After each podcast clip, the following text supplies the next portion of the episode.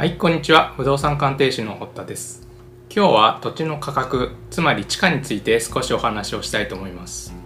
土地の価格ってとても分かりにくいですよね。土地は場所、広さ、向きなど条件が全て違うので、世の中に同じものは存在しないというお話をしました。駅からの距離が近い、住環境がいいとか、日の当たる南向きがいいなど、人気があるものは価格が高くなるのは当然なので、なんとなくイメージができるかと思います。ただ今日の話は全く同じ場所同じ面積同じ条件の土地についても価格がいくつもあるということです。ん？何を言っているかよくわからないかもしれませんが地価の種類にはいくつか呼び方があってそれぞれ価格も違うということです。これは一つのものでも価格が5種類あるということで一物5価と言ったりします。不動産鑑定士の仕事の代表的なものとして地価工事地価調査相続税路線価固定資産税路線価に関するものがあります。これらで出した価格と実勢価格つまり時価を足したものが5つの価格ということになります。これらは全て同じ土地を指しているにもかかわらず価格がバラバラです。ここでは5つの土地の価格の違いについて説明していきたいと思います。それぞれの価格には目的があって公表する主体基準となる日公表日などが異なってきます。それでは個別に見ていきましょう。地下工事は国土交通省の土地鑑定委員会が毎年1月1日時点の標準的な土地の価格を公表するものです。毎年3月下旬頃に公表されます。本来であれば全ての土地について評価すればいいんですけれども現実的には時間的にも費用的にも厳しいのでその地域の代表的な土地つまり標準値を選んでその標準値の価格を公表することとしています。地下工事の目的は土地取引を行う時に売買価格の指標にしてもらおうというものです。実際の不動産の制約価格っていうのはプライバシーがすごい強いためにあまり表に出てきません。ですので地下工事という制度を使って価格の目安を示すということにしております。地価調査はご説明した地下工事と内容としてはとても近いものなんですけれども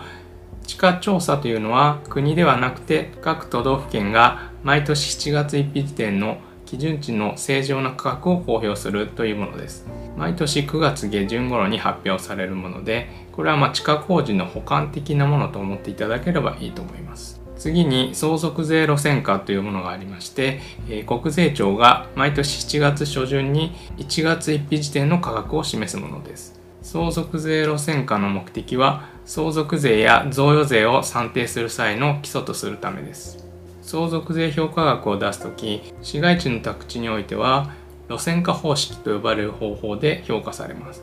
路線価というのは土地の価格は面する道路によってその価値が決まってくるという考え方から来ています。道路に面する宅地1平方メートルあたりの評価額を路線数というもので確認することができます。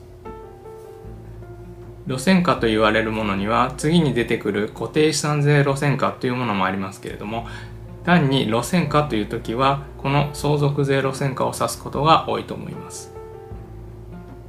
固定資産税路線価とは各市町村東京23区の場合は都になります。が3年に1回発表するものです。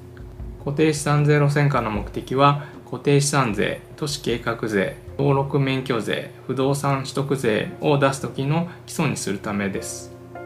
固定資産税路線価が他の3つの価格と違うのは毎年ではなく3年に1回というところです。本来は毎年評価することが理想的ですけれどもコストや手間の問題が大変なことから原則として3年間は評価額が据え置きとなります。ここで原則と言いましたのは価格の基準日から地価が下落した場合に限って下落修正というものがあります。実際の課税の計算においては地価下落を反映した評価額になります。3年に1回評価外と言いましたけれども次の評価外が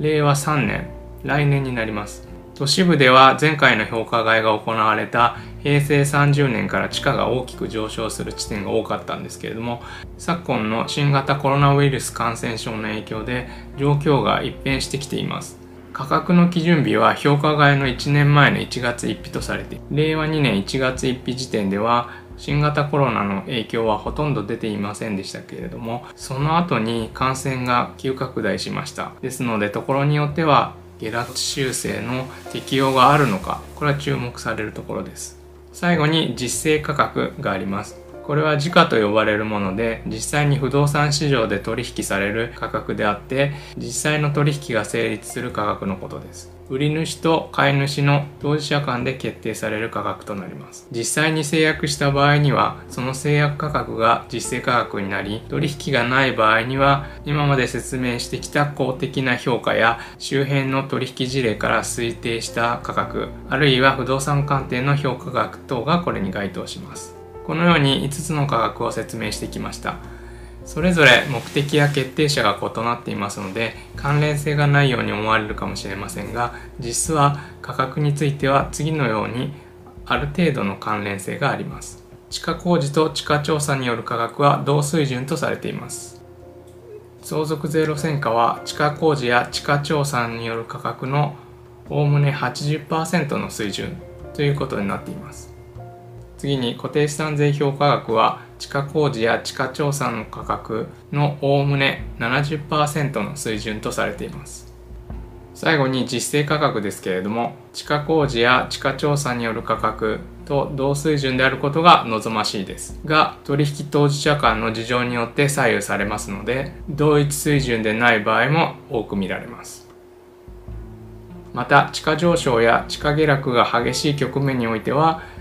実勢価格は地下工事や地下調査による価格と大きく離れる場合があります。このようにそれぞれの価格について一定の水準をご説明させていただきました。